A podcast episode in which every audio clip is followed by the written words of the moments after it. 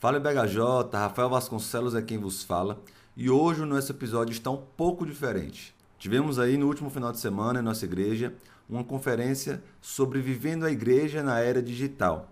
E no sábado à tarde tivemos a oportunidade de ter uma mesa redonda sobre o assunto tecnologia dentro da igreja. Então você vai ficar agora aí com a gravação dessa conversa que nós tivemos lá. O pastor Mateus, da Igreja de Cristo, pastor Abraão, da nossa igreja, o Jorge, nosso host, mas nessa tarde quem serviu como host foi o nosso querido irmão Ítalo Chesno.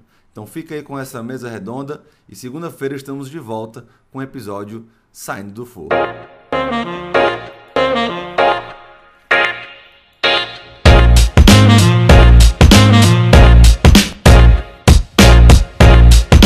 Vamos dar continuidade. Pastor Abraão, os irmãos já conhecem. Jorge também. Pastor Mateus, obrigado por estar aqui conosco. Queria que o pastor apresentasse aí um pouquinho mais de onde o pastor é, já foi falado, mas um pouco aí da, da trajetória do pastor, do livro, os irmãos conhecerem, e depois a gente dá seguimento. Ok. É, boa noite. Acho que é boa noite, né, já? boa noite, é uma alegria estar com os irmãos. Como a irmã apresentou, eu sirvo aqui na Igreja de Cristo Henrique Jorge, faço parte lá do Conselho Pastoral.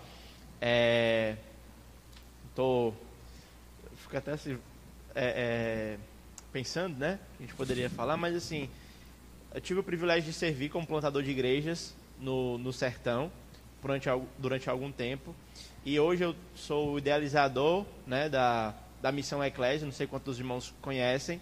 É uma missão que nasce com o intuito de fortalecer igrejas locais é, é, em, regiões mais, mais distantes. Portanto, de alguma forma, toda a minha vida e a condução do Senhor para o meu ministério foi direcionada para a questão da igreja local. Né? Então, é, é, seja do ponto de vista é, é ministerial, do trabalho local, que é o que eu tiro meu sustento, né? o serviço pastoral, como outras ações, são todas voltadas para a questão da igreja local. E é isso. Né? Sou casado com a Casey, pela graça, pude escrever no ano passado o livro Vida de Oração em Tempos Difíceis que foi um livro escrito para a minha igreja local. Se você é, é, já adquiriu, lá no prefácio eu, eu, digo isso. Eu escrevi o livro para servir os irmãos da igreja e os irmãos leram, me deram feedback que estava legal e me incentivaram a publicar. E eu já, já, já estava por satisfeito pela edificação dele. Né? Então, é, é, já de cara, na minha apresentação, queria assim, já dizer para os irmãos que todo o serviço à igreja local ele é algo maravilhoso né? E, e, e, o Senhor me deu a oportunidade de escrever esse livro é, eu, hum, por conta da igreja, por conta do serviço à igreja. Então, é, está à venda aí. Também tem ele em e-book na Amazon. Você pode adquirir. Se você tem lá o, o programa de fidelidade da Amazon, você pode até lê-lo de graça, tá bom? Então é isso, um pouquinho aí. Amém. O nosso tema é igreja e a tecnologia em época de pandemia, né? Eu acho que nessa mesa aqui, não, não sei como é o ministério lá do pastor Mateus, mas o pastor Abraão ele tem as costas largas para falar sobre isso, né? Eu imagino que tenha sido um período difícil. E pastor, fala para nós aí, é, como é que foi esse período para o pastor, os pontos positivos, os pontos negativos, como é que foi viver esse momento novo para todos nós, né? Ok. Boa noite, irmãos. Ah, foi, foi um tempo bem diferente, né? Que nem Ninguém esperava um tempo como esse que nós vivemos e passamos, estamos vivendo ainda. Para mim, como pastor, foi um desafio, um desafio. Primeiro, ah, alguns irmãos vão entender isso. O pastor ele tem uma necessidade de estar com as ovelhas, né? E, e eu acredito também que não existe pastor sem ovelhas, né? Aos irmãos tiraram aqui a máscara, eu vou fazer isso também. Não existe pastor sem ovelhas. Um conselheiro meu, lá no seminário, ele me ensinou que pastor tem que ter cheiro de ovelha. Pastor que não tem cheiro de ovelha não é pastor. Aí você imagina viver um tempo de isolamento longe das ovelhas. O primeiro momento foi muito difícil. Eu tive alguns momentos de solidão, tristeza, Precisei ser amparado pela igreja, pelos meus irmãos da igreja, e, e não ser atendido virtualmente. Eu tive que ser atendido na minha casa, para que isso pudesse acalmar o meu coração. E eu recebi alguns irmãos queridos da igreja, com muito cuidado, claro, né? Mas eles foram responsáveis por deixar meu coração mais tranquilo. Tinha muitos desafios, né? Como alcançar a igreja, como estar com os irmãos, é, como ampará-los nesse momento de solidão, de tristeza, de enfermidades.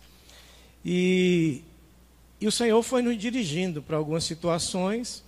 E graças a Deus, pastor Mateus, aqui na igreja, nós temos uma liderança que é muito participativa, não é? Então a gente pôde delegar, distribuir, como a igreja já vive isso normalmente, foi, foi mais tranquilo colocar a responsabilidade diante dos ministérios que a igreja tem. E isso nos ajudou muito como pastor, nos deu mais tranquilidade para viver esse momento. Né? E aí, claro, a gente teve que, que nos adaptar às lives, né? a estudo, a reuniões virtuais e tentar alcançar os irmãos de alguma forma aconselhamento à distância, aconselhamento através da internet, foram meus que nós fomos encontrando e isso foi o decorrer do tempo. Isso a gente não, não, não, não nem imaginava que teria que ser assim. Tinha outra dificuldade, nem todo pastor tem tanta facilidade com tecnologia, né? nem todo pastor tem. Mas graças a Deus nós temos irmãos na igreja que têm essa facilidade e podem então nos ajudar a alcançar os irmãos nesse período de isolamento. Mas eu confesso aos irmãos, é, não tem como continuar assim. Né? A gente não pode ficar dessa forma, nem poderia ficar dessa forma. Então, foram tempos de aprendizado, eu acredito, para o pastor e também para a membresia, para as ovelhas. E acredito que próximos passos que nós daremos daqui por diante serão sempre para manter essa comunhão com os irmãos e nunca na frente de uma, de uma tela. Tá, saindo? Jorge, em relação à membresia, é, surgiram alguns questionamentos, né? Tipo, posso assistir o culto depois? É, coisas dessa natureza. Como é que foi para a membresia? Como é que foi esse tempo, né? Cara, boa noite, né? Primeiro.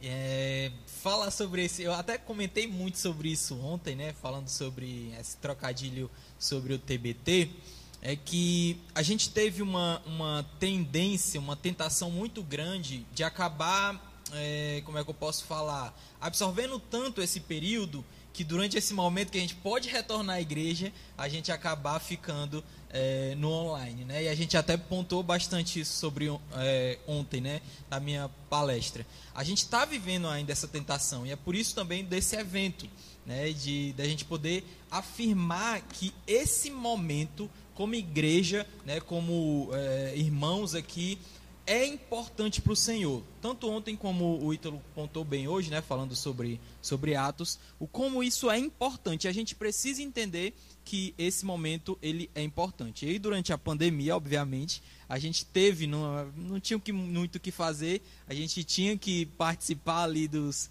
dos cultos online, né? A gente até já discutiu bastante sobre isso, que não é bem assim, né? A gente utiliza, mas não é bem desse jeito. Mas foi a ferramenta que a gente acabou tendo que encontrar né, para passar por esse período. Obviamente que ela tem uma série de, de problemas. E durante a pandemia, obviamente que, a, é, de certa forma, a nossa espiritualidade ela foi afetada por conta desse momento é, de viver ali uma, uma comunhão online, né? Mas foi um período difícil, foi um período duro, né? Eu creio que para todos os irmãos aqui da comunidade sofreram um pouco de não poder estar com os irmãos, de conviver. O próprio pastor falou, né? Dessa dificuldade de você ter que passar problemas, essa essa essa luta mental muito grande, né? De estar sofrendo ali e não poder olhar para o lado e ter os irmãos é, com quem é, a gente normalmente divide os fardos e poder passar por esse período, obviamente, foi foi bem difícil. Mas graças a Deus até aqui o Senhor é, nos guardou, né, nos protegeu, e agora a gente pode voltar a ter esse convívio né, como igreja, poder estar tá ali pertinho dos nossos irmãos, e a gente não pode é, deixar que esse costume que a gente acabou tendo durante esse período, ele interfira na nossa comunhão. Mas é basicamente isso. Né? Deus, é, após esse período, fortaleceu-se a ideia do, dos desigrejados, né?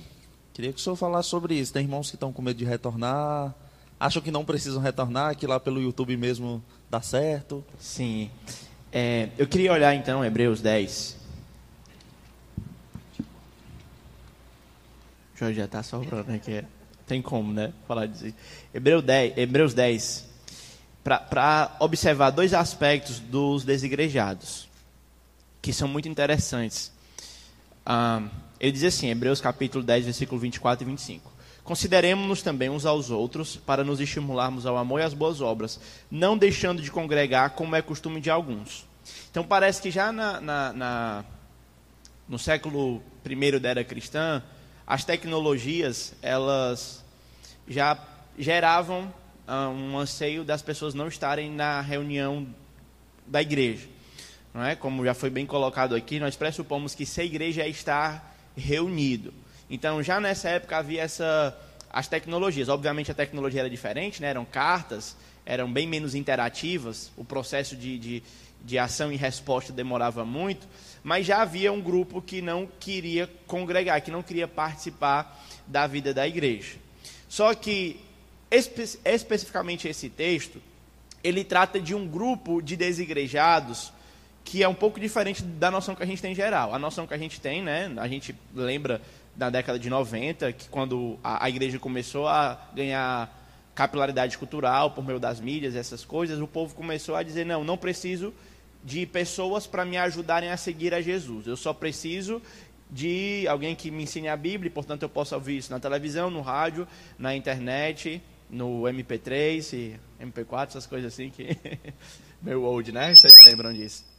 Aí, agora a gente tem um novo tipo de desigrejado, pessoas que assistem à programação da igreja, mas veja, Hebreus capítulo 10, versículo 25, ele não fala de você não assistir à programação da igreja. Ele fala, ele diz assim, ó, você percebe que tem um antes, né, uma ideia de, de, de contraposição, e ele, fala, ele coloca, façamos as demonstrações uns aos outros. Parece que para o autor de Hebreus, congregar está muito mais ligado ao tipo de engajamento que você tem na vida um do outro do que assistir programações. É possível que alguém esteja desigrejado vindo dominicalmente ouvir a pregação. Eu não sei como é a realidade dos irmãos, mas eu não conto às vezes que eu tive que me policiar de irmãos que chegavam um pouquinho atrasados e saíam um pouquinho, e saíam um pouquinho mais cedo, porque eles acham que a congregar diz respeito a você ouvir louvor e ouvir pregação. Para o autor de Hebreus, congregar significa estimular uns aos outros ao amor e às boas obras. Portanto, nesse sentido, você não falta à igreja quando você deixa de assistir a programação online ou quando você deixa de vir ao culto. Você falta à igreja quando você deixa de se importar com a vida do irmão que está ao seu redor. Faltar à igreja é muito mais, mais abrangente pelo Novo Testamento. E nesse sentido, o convite para nos doar não é somente doar o seu recurso, não é somente doar as suas habilidades ou o seu talento, mas é doar aquilo que para a igreja é o bem mais precioso. É você o seu amor, o seu estímulo, o encorajamento a, das boas obras. Portanto, não adianta, e aí abrange os dois, os dois tipos de desigrejados, né? os tanto que querem ficar em casa para seguirem, para tentarem ouvir a palavra e dizer que não precisam de igreja, isso é errado. 1 Coríntios capítulo 11, versículo 17, Paulo está normatizando sobre culto público e ele fala mais uma vez, quando vocês se ajuntam presencialmente, vocês fazem isso para uh, e, ele, e ele começa a, a, criticar, né, por conta dos irmãos lá de Coríntios, e aí não quero também iniciar aqui uma pregação, mas só para a gente fechar aqui. É impossível, gente, é antibíblico. É anti. Não é possível, nem, eu nem acho possível uma pessoa que lê seriamente o Novo Testamento ou as Escrituras, ela querer viver uma fé sem estímulo um ao outro. Veja, nós pastores precisamos. O que o pastor Abraão viveu também vivi. A gente precisa estimular. É, é, é muito difícil ministrar, pregar, ensinar olhando para o celular. Porque a pregação não é transferência de conteúdo, irmãos. A pregação ela é um convite a uma prática, ela, ela, ela envolve relacionamento. Quando a gente prega, né, é, eu costumo dizer que nunca a minha mente funciona tanto quando eu estou pregando no domingo. Porque quando eu subo eu leio o texto, eu fico olho o esboço, olho para os irmãos, lembro das dores, lembro de que irmãos precisam ser confrontados, a gente vai pregando e vai olhando para a comunidade, e nesse, nesse ambiente onde o Espírito de Deus nos guia, né, através da palavra, a gente é lembrado dessas coisas. Portanto, é impossível ser cristão, seguidor de Cristo, e não fazer parte de uma comunidade. E é impossível também, é, é até possível que você seja membro no hall de membros da igreja, mas ainda esteja assim desigrejado. Se você vem ao culto e não se importa com as pessoas que estão ao seu redor, você está faltando à igreja. Entende? É possível você estar aqui e faltando à igreja. Não sei se isso ficou, ficou claro para os irmãos, mas voltem a esse texto e, e leiam depois. Paulo espera, o autor de Hebreus espera que a gente faça admoestações uns aos outros. Admoestações encorajar uns aos outros ao amor e às boas obras. Enviaram uma pergunta aqui para a gente. É, como é que a gente pode reconquistar, né? Como é que a gente pode trazer de volta aqueles irmãos que se habituaram às lives, né? Gostaram, tá legal, o sofá tá confortável, pastor, e os irmãos não querem mais retornar. Como é que a gente pode? É, algum, alguns pastores, eu não sei se os irmãos viram, mas é, até brincaram com essa situação. Tem que ser na base de puxar pela, né? pela orelha, pela cabeça, trazer de volta a força, porque alguns não voltarão. A gente sabe disso que alguns não voltarão. É, o que nós não podemos, como liderança da igreja, é, também não quero criar aqui um tema polêmico, né? mas é, por exemplo, incentivar a, a questão da, da, ceia virtual, né? que isso está tá virando moda no meio do, do, do povo de, cristão. É, pastores que incentivam você ficar em casa e você receber a ceia através. Vai lá junto com sua família, lá coloca o pão e você faz esse, esse momento. Né? É, também tem a questão que, que eu até anotei quando o Ítalo falava, a, a, a, questão do culto, né? a diferença. É, é culto virtual existe? O, qual é a diferença disso? Né? O, o culto virtual é um é culto sozinho. O culto comunhão com a igreja é com os irmãos, é bem diferente isso. Né? Então, nada substitui o culto público. Você achar que em casa você está cultuando, é, é, difícil você colocar isso é, é como como bíblico. É muito difícil. Então, se a gente, pelo menos, não ajudar essa, esse conceito que estão tentando trazer para dentro da igreja, e isso vai acontecer, porque é melhor estar realmente em casa do que eu enfrentar a saída de casa para vir é, é, para um, estar com os irmãos em comunhão, desfrutar desse, desse momento de dor, de alegria, né, compartilhar. Ora, se você falar da ceia, até Jesus ele se privou algum momento da ceia, ele disse que seria o último momento com os discípulos, depois só quando chegasse na eternidade com os discípulos, né? Então a gente não pode dar tanta ênfase à questão da, da, da ceia, que é tão importante mais do que essa comunhão de estar com, com os irmãos na igreja. Né? Então acho que se a gente tirar essas ideias que estão surgindo, principalmente na liderança das igrejas, que tem ensinado agora dessa forma, a, a gente já vai conseguir trazer que esses irmãos venham para a igreja. Porque, olha, se eu incentivar o irmão, ó, não venha mais para a igreja, porque até a ceia agora eu vou entregar para o irmão aí na sua casa, e se tem, você pode juntar sua família e, e fazer esse momento sozinho com a sua família. Ah, vai ficar difícil ele querer retornar. Vai ficar difícil, né? Até porque tem muitos pastores no meio da, da, da, das redes sociais que pregam, às vezes pregam até bem melhor do que pastor Abraão, pastor Mateus, né? não sei o Mateus, mas que, que, que a mim pregam, né? É, então, então a gente não, tem jeito. Né? Agora, falava com a Isabela, minha filha, esses dias, o pastor Jeremias diz uma coisa interessante lá na conversa que ele tem com o pastor é, é, Hernandes Dias Lopes. Né? Ele diz: Olha, se vocês não valorizam o pastor local de vocês, tome cuidado, porque quem vai casar vocês é ele. Quem vai estar no seu lado lá da enfermidade vai ser ele, né? É ele que vai estar junto de você quando você mais precisar. Eu não, você vai me ver na, na, na, na, na internet e nunca mais eu vou estar com você. O seu pastor não, ele vai andar com você até o dia que o Senhor quiser. Né? Então, eu acho que algumas pessoas voltarão se nós voltarmos para a missão. O Senhor trará todos de volta, contanto que a igreja volte à, missão dela. Então, tem uma, tem uma coisa que é muito interessante, né? O pastor estava falando aí sobre essa volta, é, sobre essas lideranças que acabam fazendo o, é, a ceia online, né? É muito interessante como o culto público, não, até essa vida de igreja, ela parece que é algo menos importante. Porque até as pessoas, assim, eu, eu não sei a realidade das pessoas que não estão vindo, né? Ah, pode ser, ah, é por causa do, do vírus e tal. Tudo bem, ok. Mas quando a gente coloca isso é, de lado ali com outras coisas, o culto eu não vou. Mas, por exemplo, trabalhar eu vou. Mas, por exemplo, para pra praia eu vou. Você não vai para a praia, você fica lá no celular e vendo a, a praia lá, né? o solzinho, o mar. Não, você vai lá. É muito interessante como para o culto não.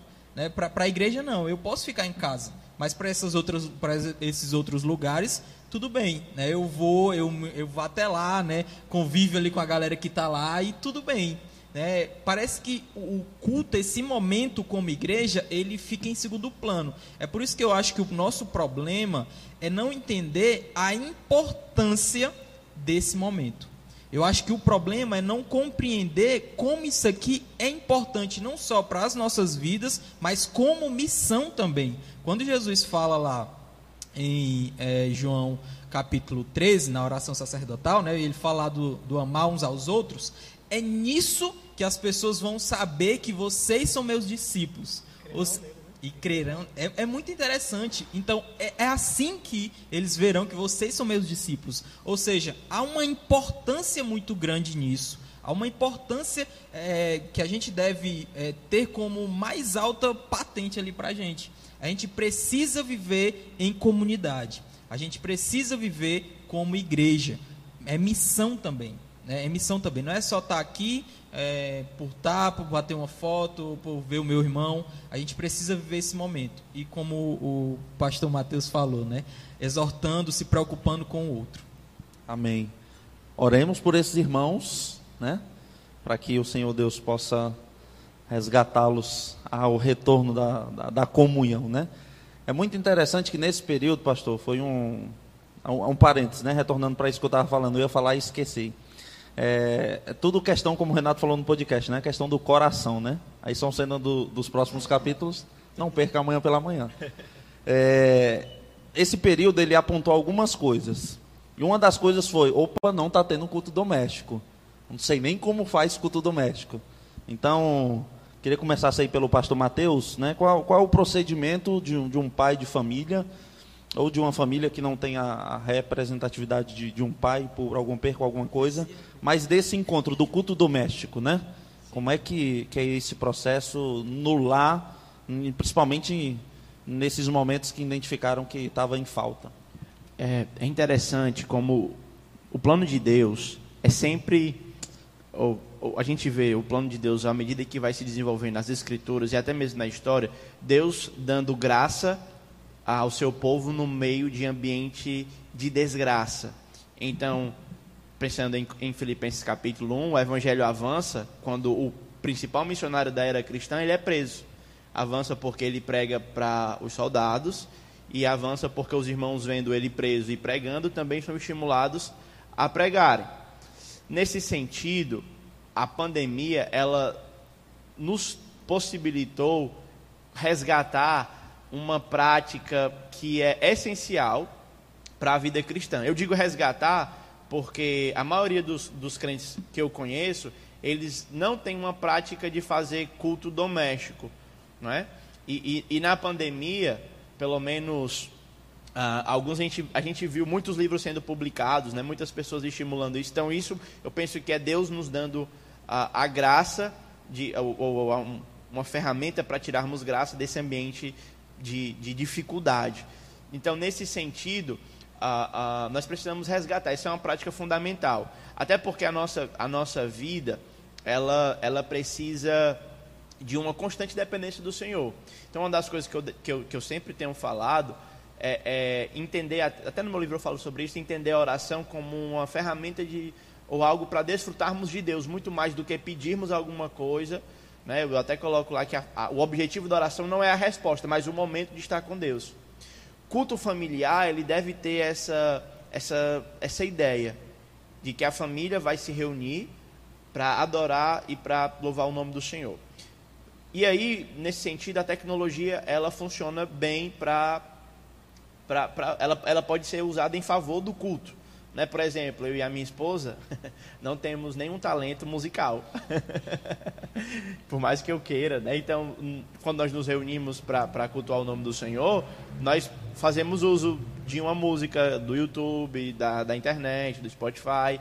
Às vezes nós sentamos juntos como casal para ouvir uma pregação. Isso, usamos isso em favor do nosso culto. Obviamente a gente também, né? Quando às vezes eu estou muito cansado e, e para não e ela já escutou todas as minhas pregações. Então a gente tem é, é, é, esse esse trabalho essa possibilidade. Então nesse sentido você pode utilizar a tecnologia a seu favor. Agora é importante que a gente tenha noção dessa prática. Os puritanos alguém já falou que os puritanos foram quem eles foram? Por conta da proeminência que eles davam aos cultos familiares né? se você pensar por exemplo é, é, é, em outras religiões, o islamismo, por exemplo, ele cresce com muita força porque eles têm uma prática de, de, de, levar a sua religião para além do templo. Né? Então, eles inserem a sua religião na semana, à medida que vão instruindo seus filhos. Então, esta é uma forma de evangelizar uh, os familiares uh, que você talvez ainda não teve a oportunidade de evangelizar, pessoas que moram dentro da sua casa ou outros familiares você pode convidar para participar. Você pode. É, é, é, é uma oportunidade para evangelizar os filhos, para evangelizar pai, mãe, enfim, gente. Então, nesse sentido, eu acho que é fundamental. É uma, será uma extensão da igreja. Né? E aí nós vamos ter na família também a oportunidade de estimular o amor e as boas obras a todos os membros, né?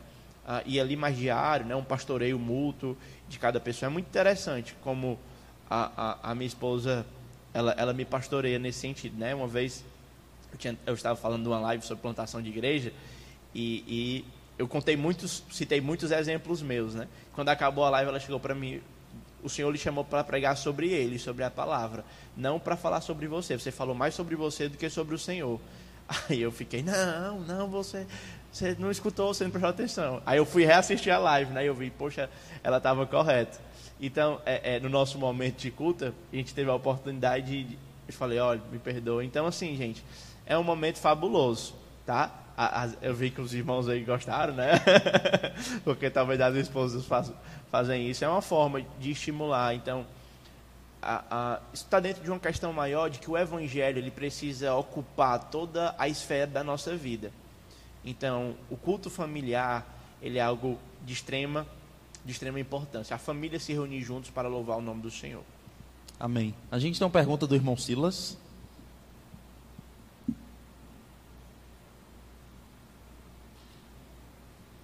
Oi. São boa noite, irmãos. É, de todos os pregadores, a maioria dos que eu ouvi. Som. De todos os pregadores que já ouvi nesse durante a pandemia e já indo para pós, se Deus quiser, de que a igreja está esvaziando, de que muitos irmãos não vão mais voltar. É, como nós temos dois pastores e um candidato, né, Jorge? Se Deus quiser também. Vocês não acham que é hora da, da liderança mudar esse discurso, não? De ser algo mais positivo, dizer que a igreja está uma bênção, de que irmãos estão voltando e de que quando tudo isso passar, todo mundo vai voltar e almas estão se convertendo. Eu acho que depende de nós, já que nós pregamos as boas novas. Então depende de nós, da liderança, dos pastores, trazer esse discurso mais positivo. E não me dizer, não, mas é a realidade. Irmãos, a, a igreja trabalha fora da realidade. Nós acreditamos em um céu que ninguém acredita, se não for através da palavra. Então, acho que nós devemos levar essas boas novas. A igreja vai crescer, vai continuar crescendo. A nossa igreja é um exemplo disso, né? Que nós conhecemos, eu não conheço outras. E eu acho que nós, líderes, a partir dos pastores, pregar sobre que a igreja vai voltar, que os irmãos vão voltar, vão se fortalecer e almas vão continuar é, sendo convertidas ao Evangelho. É, é, verdade. Alguns não voltarão, né? mas outros serão acrescentados. Não tenho nem dúvida disso. Né? O Senhor trará, trará outros, né? Porque é, eu acredito, viu, irmão Silas, que muitos que estão na igreja, ou estavam nesse momento, é, eles passaram por esse processo de reflexão. É, nós não podemos anular de forma alguma que na igreja, a igreja que nós falamos, a igreja local, é, é, é, ela existe na igreja do Senhor, aqui é a igreja na terra, existe o joio, existe o trigo, eles vão ter que fazer, se determinar. Claro que vai ser o Senhor que vai fazer essa separação, né? Mas algumas coisas vão começando a dar sinais E como vai se aprofundando o tempo da, do, do, do, final, o tempo do fim, isso é necessário que aconteça, isso é bíblico que vai acontecer. Né? Tem mais nessa visão, eu acho que não é nem uma visão questão de ser otimista ou pessimista, e questão de realidade, mas é porque as coisas naturalmente irão acontecer assim. Por exemplo, qual é a previsão de morte por causa desse vírus? São vários, eu não sei se vai acontecer, mas a previsão é que vai ter muita morte ainda. Não é? Agora, entender isso como otimismo ou pessimismo, aí a gente vai, vai cair no erro. Eu acredito que é uma coisa que vai acontecer porque, biblicamente falando, está escrito na Escritura que muitas pessoas irão, no final do tempo, abandonar. O Senhor Jesus foi abandonado por muitos. Né? E ele sempre avisou os discípulos que eles tivessem cuidado para que isso não chegasse até eles. E nós vimos que um mentiu, o outro traiu, o outro negou, e no final de contas, ele praticamente estava sozinho mesmo quando foi enfrentar os grandes tribunais da sua época. Né? Então é mais nessa visão. Claro que é, é, a Bíblia diz, né, aquele que está em pé, cuidado para não cair. Então, talvez seja esse aviso que a gente precisa dar para a igreja. Né? É, você que está em pé, cuidado para não cair. Que não seja nem eu, nem o irmão e nem a nossa igreja, membro dessa igreja, que vá desistir dessa caminhada. Que não seja a nossa igreja local que seja atingida por isso. Né? Mas eu até citei, não sei se o irmão lembra, a própria a Convenção Batista sul dos Estados Unidos, nunca aconteceu isso. Mas quando eles fizeram agora a conferência dele, 2 milhões de pessoas tinham abandonado a igreja. Então, isso são coisas que a gente que acontecem, vai acontecer. Ah, o fervor do protestantismo apareceu na Europa, né? Hoje quem é a Europa? Hoje quem é a Europa em relação à, pregação do Evangelho? É praticamente nulo, não existe. Estados Unidos, né? A, a, a, a, desistência da fé americana hoje é muito, é muito forte. E olha que foi que nos evangelizaram, abriu o espaço no, no Brasil. E eu acredito que deveria, um tempo atrás, eu imaginava isso, que seria o lugar do avivamento seria para cá, para os nossos lados, né? Porque no nosso lado ainda tem pessoas que estão insistindo em pregar o evangelho, estão insistindo em serem crentes em Jesus para as outras regiões, para os outros continentes, eu acho que cada vez mais tem sido mais, mais difícil. Não que eu duvide do Senhor, mas tudo está na dependência dele nesse sentido. Agora, não falo nem de pessimismo, nem de otimismo. Eu acredito que a gente tem que enfrentar essa situação. É por isso que a nossa ideia, é, é, quando retorna à igreja, é trazer a igreja de volta para a missão dela. Para a missão, porque se ela não voltar para a missão e continuar pregando, continuar testemunhando, realmente a, a, nós vamos ficar nessa situação que nós estamos vivendo aqui, achando que é melhor estar em casa, não é? Ouvindo ao sol domingo na igreja e continuando, talvez sendo o desigrejado que o pastor acabou de falar aí, né? Então, a minha preocupação é mais nesse, nesse sentido. Essa é para os pastores e a, a sequência dessa pergunta também cabe ao Jorginho. É, foi um período difícil para todos nós, principalmente no início, porque a gente não sabia o que ia acontecer, né? A gente ficou naquele período ali, tipo, o que é que está vindo? Muitos irmãos passaram por problemas psicológicos, alguns ainda estão passando, né? Solidão, muitas outras situações difíceis que os irmãos enfrentaram na caminhada. E como os pastores lidaram com isso, também passando por momentos difíceis, né? É, como foi esse período enfrentar essa solidão que também alguns pastores enfrentaram? Como foi lidar com irmãos que estavam enfrentando por isso, passando por isso? Ah, essa pergunta é, é até difícil, porque assim a primeira onda do, da, da pandemia, eu confesso que foi, foi tranquila para minha realidade. A gente continuou é, é, trabalhando e não tivemos é, é nenhuma perca significativa perto, algum problema de, de ordem mais séria, são os problemas normais de, de igreja, mas que a gente já está acostumado a lidar e eu não tinha lidado com coisa nova. Mas a, a, depois que o ano virou, a, a gente lá, no, no, lá na Igreja de Cristo, a gente passou por um momento muito difícil, a gente perdeu irmãos muito queridos. Eu me lembro de uma semana, a gente enterrou um irmão no domingo e enterrou dois outros na, na segunda-feira três irmãos assim, pessoas muito queridas. Eu me lembro de sair do cemitério de um e ir, ir direto para outro cemitério para fazer outro, outro sepultamento. E realmente isso me, me marcou bastante. Uh, então, tanto a questão de percas, né, como ir, ir para o hospital, alguns irmãos é, a gente teve que levar para o hospital. Então, eu passei várias, é, é, muito tempo na UPA. Teve um, uma situação que eu entrei na sala Tava todo mundo sem máscara, todos os pacientes lá. Eu tava com um irmão da igreja que ele tava com medo de, de, de botar o catéter de idade. Eu pedi para a doutora me permitir entrar. E você vê um ambiente de guerra, correria, e eu fiquei, fiquei muito preocupado e, e nervoso, né? Por conta do irmão também, que quando eu, eles me pediram para sair, eu vi que o irmão ficou assim, ele disse, eu vou sair amanhã?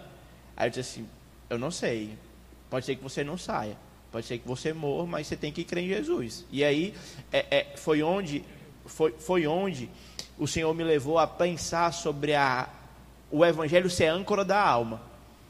Para mim sempre foi muito fácil pregar que morrer é lucro e que viver é Cristo. Mas diante da morte, quando a morte passou a fazer parte do dia a dia, você precisa crer se de fato a, a fé que você professa, ela é âncora para a sua alma ou ela é uma conveniência que você a, aderiu para ter um ciclo de amizade legal, para ter uma programação a se fazer no domingo.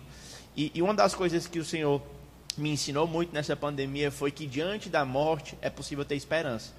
Diante, diante é, é, de pessoas que me pediam para orar e, e, e, dizer assim, eu vou sair, eu disse, eu não sei, eu não posso dizer isso, a Bíblia não afirma isso.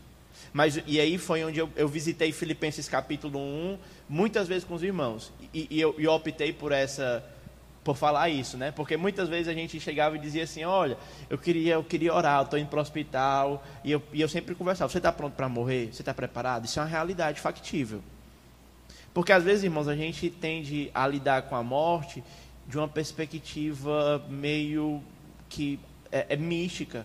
A gente não, não conversa sobre a morte.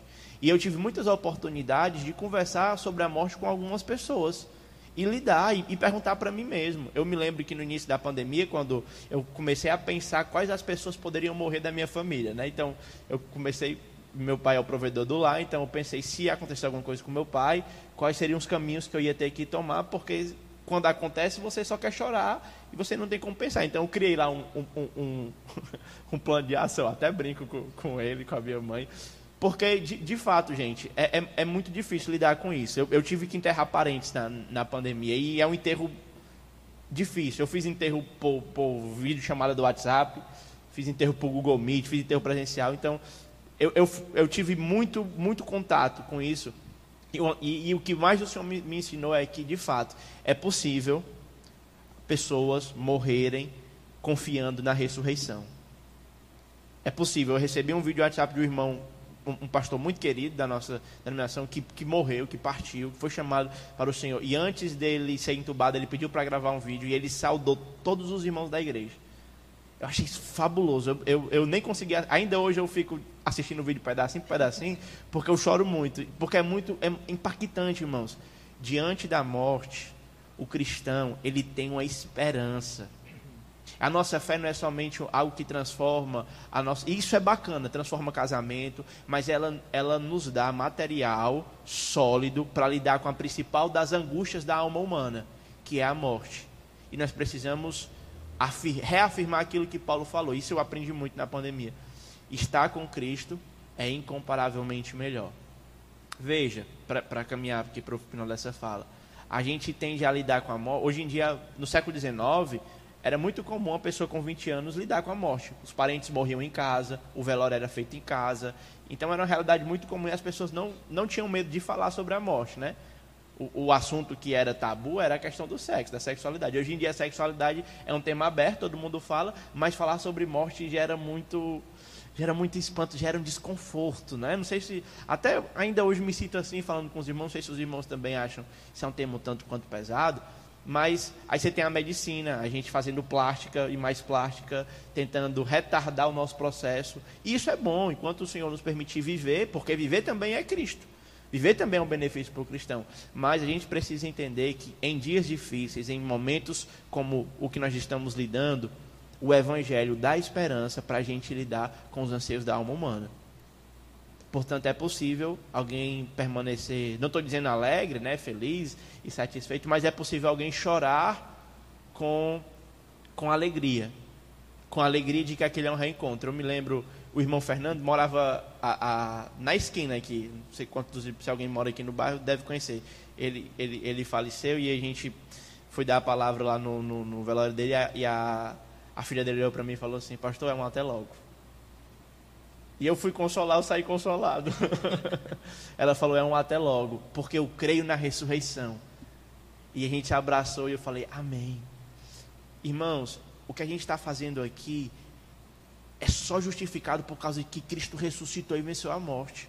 Portanto, vacina sendo bem sucedida é a nossa oração, pandemia passando, nós vamos morrer de, to de todo jeito. E essa vai ser uma realidade com a outra, nós vamos ter que lidar. Mas aí é onde nós voltamos para as Escrituras e vemos: morrer para um cristão é lucro.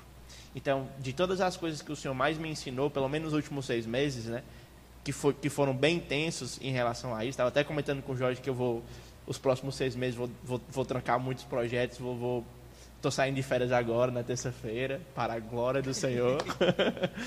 porque, de fato, para digerir essa, é, é, é, essas questões, porque, de fato, queridos, é, é, eu me senti de, na linha de frente, eu me senti. É, até escrevi um texto para mim mesmo, né? Pastores são linha de frente na pandemia. E, e como isso foi. Como chorei, mas em tudo isso, irmãos, a gente percebe que o Senhor, Ele está conosco nos dias tristes também, sabe? E eu queria então encorajar os irmãos a, a lembrarem dessa verdade, tá bom? Talvez você tenha lidado com isso, é, é, com a perca de algum ente querido, ou talvez você mesmo esteja lidando com algum problema, não somente pandemia, mas câncer, mas olhe para a morte como uma amiga, porque a morte é a semente que nos planta no jardim de Deus. Isso é o que a gente crê pelo Evangelho. Amém. Nós não teremos como responder todas as perguntas dos irmãos, né? A gente percebe o quanto está sendo bom que vai passando muito rápido, né? A gente tem aqui mais duas perguntas. Uma o Jorge vai responder e depois cada um vai fazer as considerações finais. Pandemia chegou, inflação altíssima, muita gente perdendo emprego. O que é que eu vou fazer? Vou dar uma segurada no dízimo porque as coisas estão difíceis, né? Preciso garantir alguma coisa. Como é que foi esse período, Jorge, como membro, né? Continuar sendo fiel à igreja nessa parte financeira. É, obviamente que para todo mundo essa parte aí, acho que não para todo mundo, né? Algumas pessoas que acabam sofrendo, né? Como tu falou, perdeu emprego, é, enfim, está passando por alguma situação difícil. Como o Matheus falou, é, é, a pessoa que passa por aquele momento, tá de cara com aquele momento, é sempre mais chocante para ela, né? É, é sempre mais é, de certa forma, impactante para ela. Aquela pessoa que continuou trabalhando né, em casa tal, tipo, para ela não mudou muita coisa, né? Obviamente. Mas para a pessoa que perdeu emprego né, e recebeu ali, vamos supor que o, o último salário dela ali, e ela sabe que não sabe como é que vai ser o dia de amanhã, não sabe como é que vai ser é, é, é, o próximo mês, não é uma pessoa que recebeu menos e está ali, ou será que eu vou ficar desempregado? Será que como é que vai ser as coisas? É, para essas pessoas, obviamente que para elas são mais difíceis, né? Assim, né? teoricamente, para elas é mais impactante essa situação. Mas nesse momento, aí que vem é, a importância de você ver a igreja como comunidade, ver a igreja como é, é algo além né, de, de, de ver e estar tá ali na dependência de Deus numa situação extremamente prática. Você tá, obviamente, dependendo de Deus ali. Cara, eu não sei o que vai acontecer comigo no próximo mês. Eu não sei o que vai acontecer comigo é, amanhã. Eu posso ser demitido a qualquer momento. E se eu não arrumar um emprego? E se, eu não, se a minha, minha família depender somente de mim, ou eu estou em um local, estou aqui em Fortaleza, eu não tenho família por perto, e a minha família só depende de mim que, que eu vou fazer? E nesse momento, é aí que vem a importância de você é, depender de Deus e ver a igreja como comunidade. Tem irmãos na igreja que, que precisam bem mais, e estou até falando a palavra hoje, né? Eu sou abençoado, mas, mas é para olhar para o outro e para abençoar o outro. É para me colocar, né, para me humilhar e para me colocar de lado. O que importa na minha vida é o outro. E, e, nesse momento foi é, é, é isso que você deve pensar, né? Nesse momento aí de pandemia, onde as pessoas estavam é, passando por essa dificuldade, de poder olhar o dízimo, essa, essa importância de você contribuir como comunidade. A igreja ela precisa continuar avançando e você é importante nesse papel. Né? Então a contribuição ela deve ser vista dessa forma, nunca como às vezes assim eu, eu sou um pouco crítico e é, talvez os irmãos aqui fiquem um pouco chateados comigo, eu sou um pouco crítico com aquela ideia de, ah, eu vou devolver o dízimo. Porque dá uma ideia de, aquele dinheiro ele é meu. Então eu estou devolvendo. Deus me deu e eu agora estou devolvendo. Mas quando eu olho para a igreja primitiva, quando eu estava falando hoje, o que eu mais lembrei é que as posses deles, eles entendiam que não era deles, mas eram do Senhor. E era por isso que eles faziam, é, vendiam ali as propriedades e davam para o outro.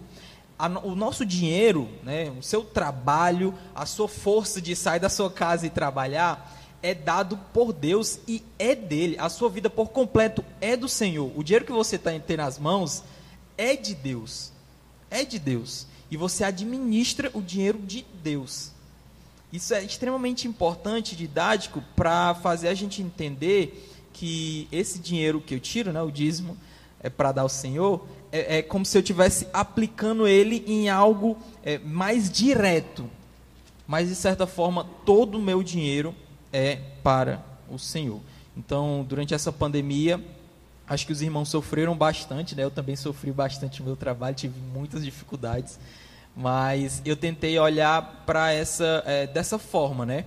É, igreja como comunidade, a nossa igreja ela precisa continuar avançando e para isso ela precisa continuar, eu preciso continuar sendo fiel ao Senhor.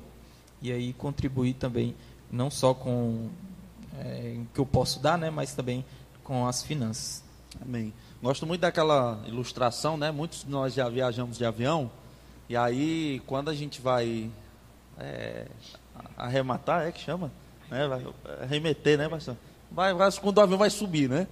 É, a orientação é que, em caso de despressurização, a palavra que ele usa, as máscaras vão cair. Aí você coloca a sua para poder ajudar outro, né? Não é você colocar a sua e se segurar lá na posição fetal para poder nada acontecer com você. Você coloca para poder ajudar o outro. A ideia de que você tendo, você consegue ajudar outros. Então, para a gente caminhar aqui para o só só um ponto, né? É, parece que, é, é como o, até o Matheus falou também, né?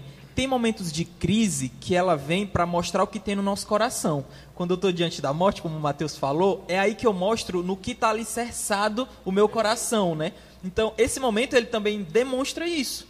Cara, é o único salário que eu tenho. O mês que vem eu não sei o que vai acontecer. Em que é que eu confio? em que é que eu confio? É no meu patrão? Né? É simplesmente nesse dinheiro? Porque um dia ele vai acabar, né? Se o nosso coração está alicerçado em Deus, na crise também ele vai mostrar, né? Ele vai testemunhar quem é o nosso Deus. Se é o dinheiro ou se é qualquer outra coisa. Isso é verdade, viu? Eu, por exemplo, passei por um período desempregado aí na pandemia e quando recebi alguma oferta, a primeira coisa pecaminosa que eu pensava é vou guardar, né? E gente sofrendo próximo de mim. Não, não vou guardar não. Vou dividir, vou auxiliar também.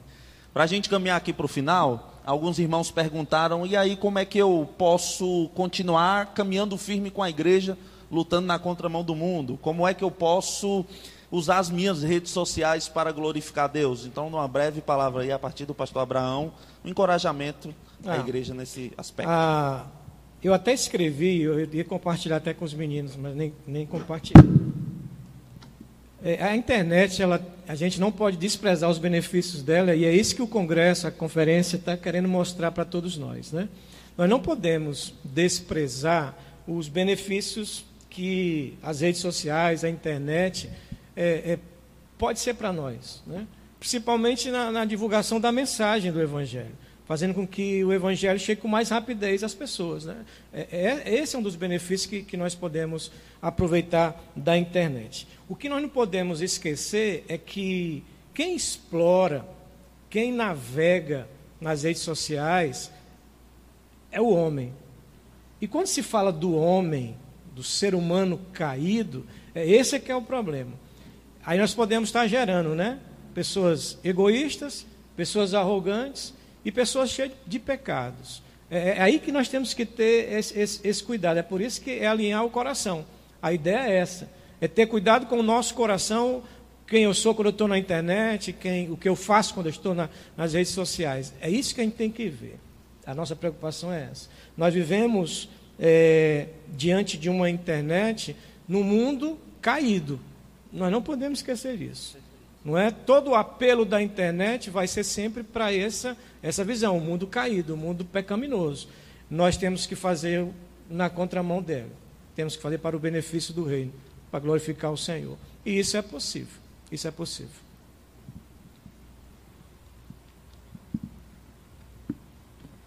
Eu queria encerrar falando. Ontem eu ouvi um podcast que era sobre. do Bibotalk, falando sobre marketing e igreja, né?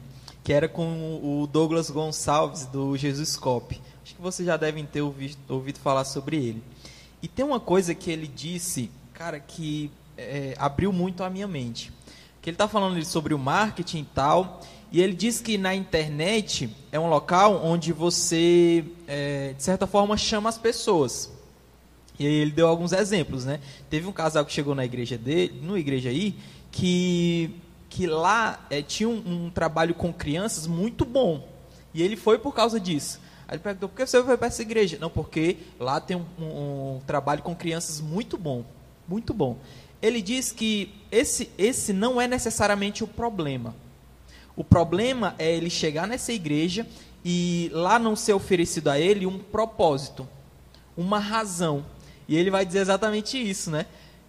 É, a internet é o local onde você chama as pessoas, mas é aqui que é oferecido um propósito. É aqui que ele deveria é, oferecer para aquele rapaz: vamos morrer pelas crianças, vamos se esforçar para fazer o evangelho chegar até elas, ou seja, é lá eles vão, ele vai chamar. E é assim que a gente deve ver, é, ver a internet, né? Não como aquele local onde ele vai ser é, por si mesmo. E eu até falei muito sobre isso ontem. Às vezes a gente tem a tendência, e o pastor falou aqui sobre a questão do pecado, a gente sempre vai querer é, se satisfazer com coisas, com material. Né? E a internet é dessa forma.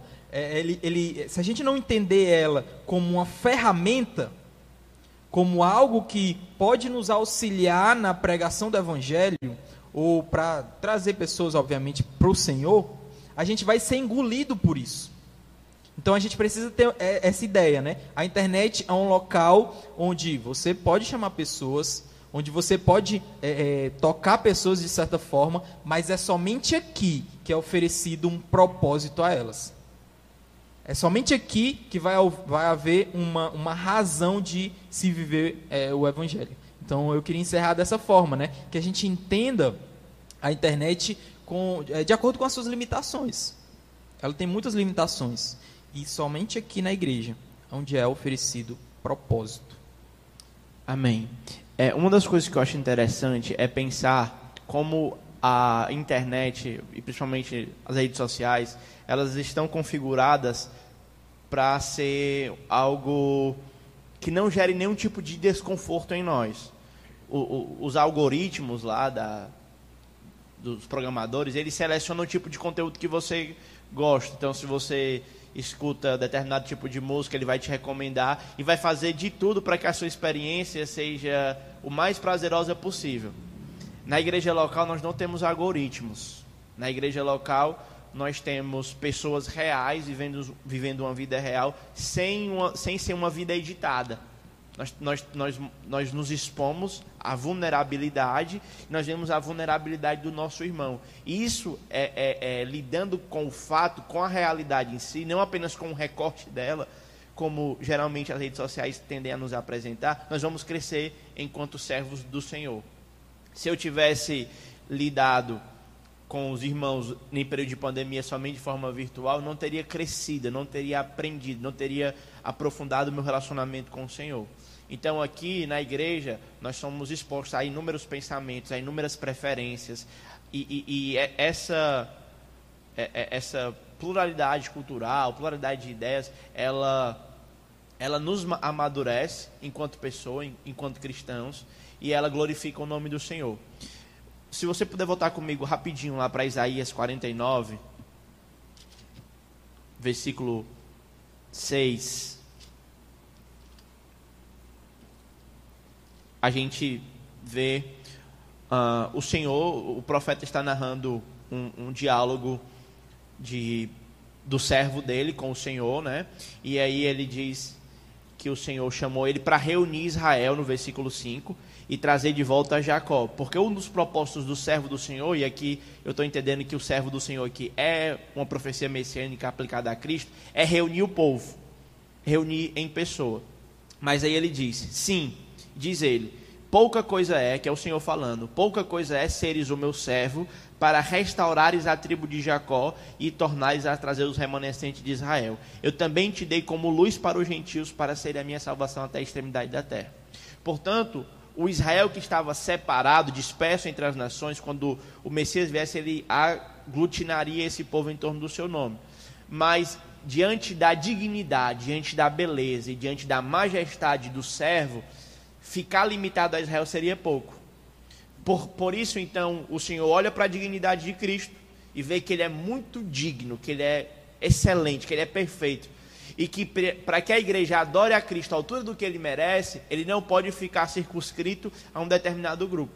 Ele precisa ser adorado por uma pluralidade de pessoas, uma pluralidade de gente. E essa pluralidade, ela é manifesta em sua essência na igreja local. Para que a gente possa cumprir o plano de Deus para adorar Cristo de acordo com o que ele merece, a gente tem que manifestar, né, essa diversidade de pensamentos, diversidade cultural, de ideias, de idades, para honra e glória do nome do nosso Deus. Isso é fabuloso, irmãos. E aqui, não somente em igreja, mas também nos lembrando, como o pastor Abraão falou, da missão da igreja. É por causa da dignidade de Cristo que nós devemos levar o Evangelho a outras pessoas e até mesmo por meio da internet. Eu tive o privilégio de conversar com, com algumas pessoas relacionadas a missões que estão atuando em países perseguidos. E uma das estratégias que eles, eles têm usado muito é estratégia de internet. Né? Eles têm um, um pendrive com o filme de Cristo e, e muita pregação do Evangelho. E eles vão andando na rua e deixam o pendrive cair e oram para que alguém ache o pendrive e, e, e assista e lá todas as referências criptografadas, um negócio maluco. E o Senhor fazendo com que a sua obra avance. Então, nesse sentido, como o Jorge falou, a gente pode sim utilizar a internet, mas entendendo o lugar dela. Ela é um meio para um fim último.